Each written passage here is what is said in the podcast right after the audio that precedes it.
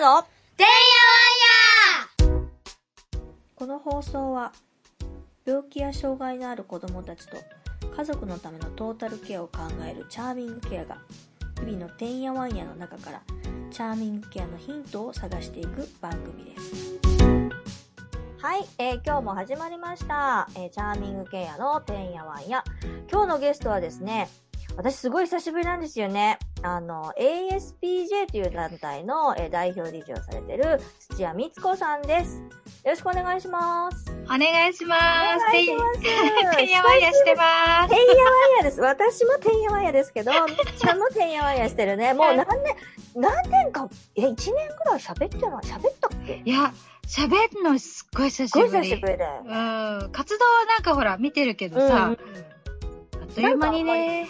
そうだ、で、コロナになってるから、特にね、なんか、みっちゃんとかってほら、やっぱりその、み、あ、そうそう、みっちゃんの活動のどういうことしてるか、ちょっとまずお話しないと何のこっちゃわからないので、ぜひともよろしくお願いします。ありがとうございます。え、ASPJ というのは実は略称で、正式名称は、アルペシアスタイルプロジェクトジャパンというえらい長い名前なんですけども、うん素敵でもね、かっこいいよね。はい。あの、いろんな理由でね、髪の毛を失ってしまったり、まあ、なくしていってしまった、えー人たちの団体。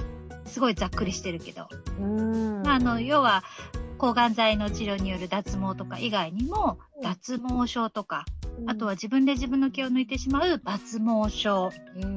あとは先天性のもので、えー髪の毛がこう縮れてたり、えーふわふわっとした髪の毛の防毛症の人たちなどね、あまり症状にこだわらず、ざっくり髪の毛に症状がある人たちのための団体っていうことをやっております。どれぐらいになるっけ？や、やりだして。えー2017年の8月に同じぐらいのタイミングですね、チャーミングケアとね。そうだそうだね。ね。そうだそうだ。なんか、うんあれだ、あの、髪の毛のない人100人で踊るプロジェクトとかさ、ねえ、私行ったもんな、なんかな。そうだよね。なんか、あれなんだよね、その、まあ、割と、みずほさんもやってることも、私がやってることも、見方を変えると結構シビアというか、なんか、暗い、暗い話って言い方あれなんだけど、うんそういう問題ではあるんだけど、やっぱりこう世に知ってもらうとか、そういうことを考えたときに、まあ、なるべく少しユーモアに包んで、あの、伝えたりとか、なんかこう、可愛いねとか綺麗ねで知ってもらうといいなと思って活動してたそうじですね。あの、チャーミングケアの方でも、えっ、と、座談会という形で一度ね、お話を聞かせていただいて、当事者の本当に、えっ、と、小児がんを経験した子供のお母さんと、えっ、と、看護師さんも入ったかな？看護師さんと、の ASPJ のメンバーの人と話をさせてもらったっていうのが、えっ、と、過去にあって、まあ、それが結構ご縁でね、その、100人で踊る会とかさ、なんかそういうの呼んでもらって、あの、ね湘南のね、そうそう、そうラジオもね、呼んでもらって、湘南のね、あれもね、行ったよね。うんいろいろそうそう一緒にさせてもらって。でもやっぱコロナになるとやっぱそうイベントごとってやっぱ軒並みちょっとできないっていうところがあって、ここしばらくちょっとね、接点がなかったんだけど、お話をね、ちょっと、あの、なんか、そうだよ、だんだん大きくなってきてるんですよ、みっちゃんのやってる、その、な、な、団体、なんて言うんですか、あれ。最初、今、あの、ずっと任意団体、まあ、本当に当事者が集まって、まあサークル活動的にやってたものが、うん。まあ、あの、自分たちが思ってる以上に実は当事者が多いっていうことが分かってきて、うん。で、今ですね、NPO 法人にしようっていうことで動いてるところなんですけど、うん。会員さんみたいな感じになる。あれ、な、何ですか、その？はい。えっとね、うんあれは、うちのホームページ内にある独自の SNS っていうのを作って、うん。あの、要は当事者の人ね、髪の毛に症状を持ってる当事者の人の入り口と、うんあとは、えー自分の子供がそういった症状を持ってるとかいう家族の人たちの情報交換ができるように2つの入り口を持った SNS をやっていて、今1600人以上の方がすご登録いただいてる。うん。若干家族の方が多い。ご家族の方が。そう。うん。やっぱりなんだろうね。いろいろそううん形を、うん、考えながらこういろいろ活動されてていいなぁと思って。でも私みっちゃんに初めて、あの、会って初めて知ったんですよ。抜毛症という症状というか、そういうのもあるんだ。結構いるんだね、しかも。結構、あの、軽度を入れたらね、うん一時期そう言われてれはまつげすごい抜いてた時期ありますとか、男の子も髭はずっとやっちゃいますねとか。あうん。で、それが本当にずーっと継続しちゃって、ーもう、あの、生えてくるサイクルに間に合わなくなってくると、うん、ちょっとメンタルやられてきちゃうので、実は割と多い。けねど、医者の先生も全然実態がわからないから、あの、そういう調査するのすごくいいと思いますよって言ってくださっていて、うん誰も実態がわからない。なるほどね。うん実態調査はやっぱ大切だなと思います。チャーミングケアなんかもそうだもんね。誰が何、いつどういう風に言ってますかってよく言われるもんね。言われるよそんねな。もんわかりませんみたいな。そう、まだわかりません、そそんなもんみたいな。本当さ、なんか、一人一人違うんだけどって思うよねなん。だよね。そうなんですよ。そう、とはいえ、とはいえそれを言ってしまうと元も子もないので、ね一応ね、一応やろうかな。うんうんうん。いや、私もやらんといかんなと思うね。やっぱりどこに行ってもやっぱそういうこと言われるしね。うん。あとね、海外はね、やっぱ結構、もともと人口が多いのもあるせいか、うん、うん、結構きちっとやってるところが多くって、本そう。だから、ちょっとそういう連携もしていきたいなと思って NPO 法人にしようと思ったんだよね。当。うん。なうん。るほど、なるほど。いや、でもなんか久しぶりに話せてすごい嬉しいですよ。ねえ、やっぱ相変わらずパワフルで、てんやわんやで。もうさ、ほんとにいやもうずっとだよね、なんかね。落ち着くことがないよね、なんかね。いやそれが魅力なんだよ、きっと。うんそうなのかしら。いや、でもみっちゃんも割とそうじゃないですか。そう、あの、多動なんだよね。だから、よくほら、皆さん ADHD とかいろいろね、うんうんそう症状名つけるけど、うん。私もそうだと思うし、なんか、それぞれ人の中に、ちょっとずつある要素うん、うん。うん。だと思うんだよね。うん。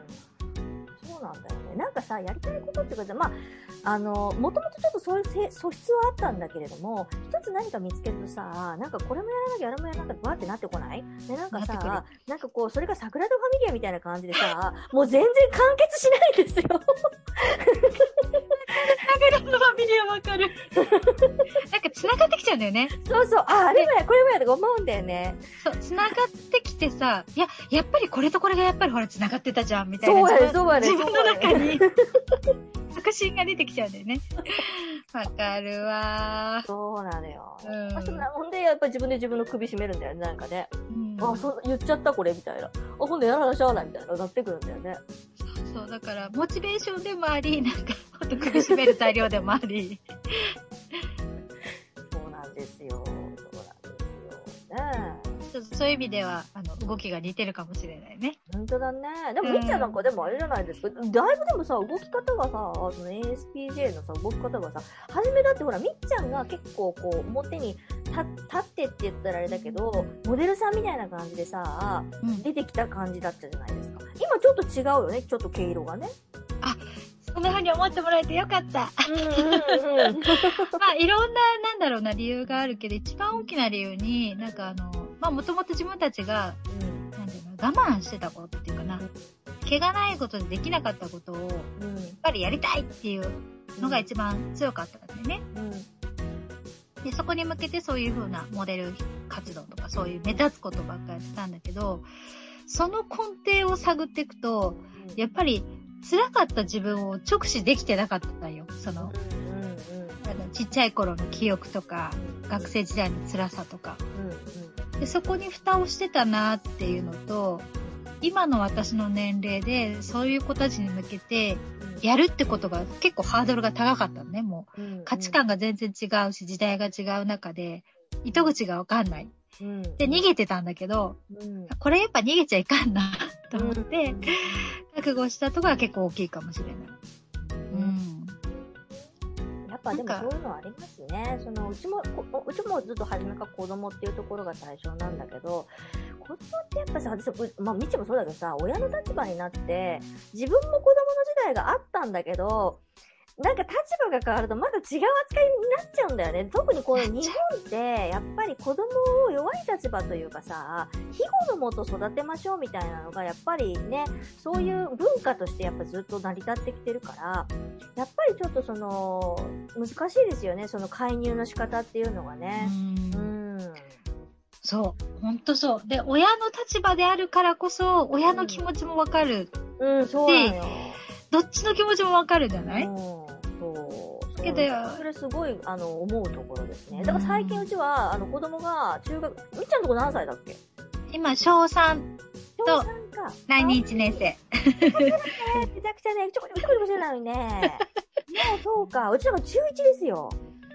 すごい、超びっくりする。あ中 1? 中1だね。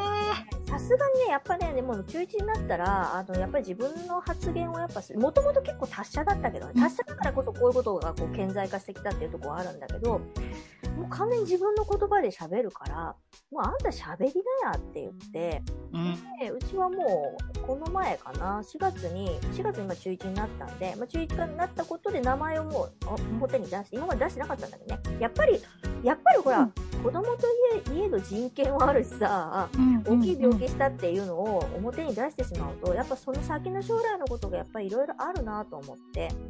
で、あんまり名前もいろいろメディアとかにも出してなかったんだけど、本人と話をしたら、もうバレてるのも同然じゃんみたいな話になり、まあまあまあまあ、そうやわな、みたいな。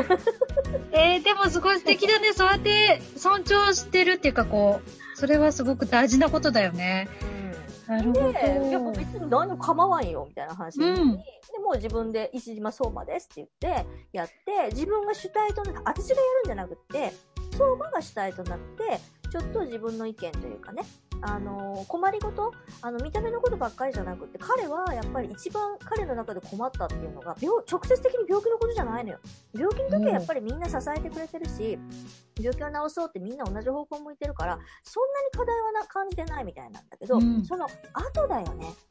あと、生活に戻るときに、やっぱりいろんな苦労が彼の中にあって、で、だんだんだんだん生活に馴染んでいけば馴染んでいくほどに、なんか苦悩が、私も見ててすごく思う特に学習面だとか、運動面って、目に見えない部分じゃないですか。うんうん。で、そこがやっぱ劣っちゃって 2, 2年間ぐらい結局ブランクがあるから、そのブランクがすごいこう、彼の中ではもう、なんかこう、で、ちょうどね、あの、成長後の過程で、2年生の時に、あの、小児がんやってるからね、2年生とか3年生のあたりって、あの、よくできたねっていう教育方針なんですよ。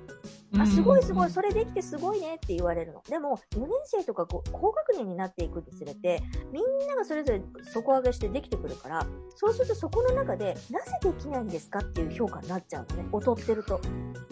あうん。ーあで、それが、もうすごく彼の中ではもうあったみたいで、なぜできないんですかって、俺こういうハンデがあるからやんって思うんやけど、やっぱりそれを言うのもやっぱり自分の中のやっぱプライドみたいなのもあるし、見た目も普通になってるしね、やっぱりね、病気した感じなんか全然しないし、それをなんかこう言うのがすごく難しくって、やっぱ苦悩の日々があったんですよ。1年ぐらいやっぱ結構ね、結構大変だったの。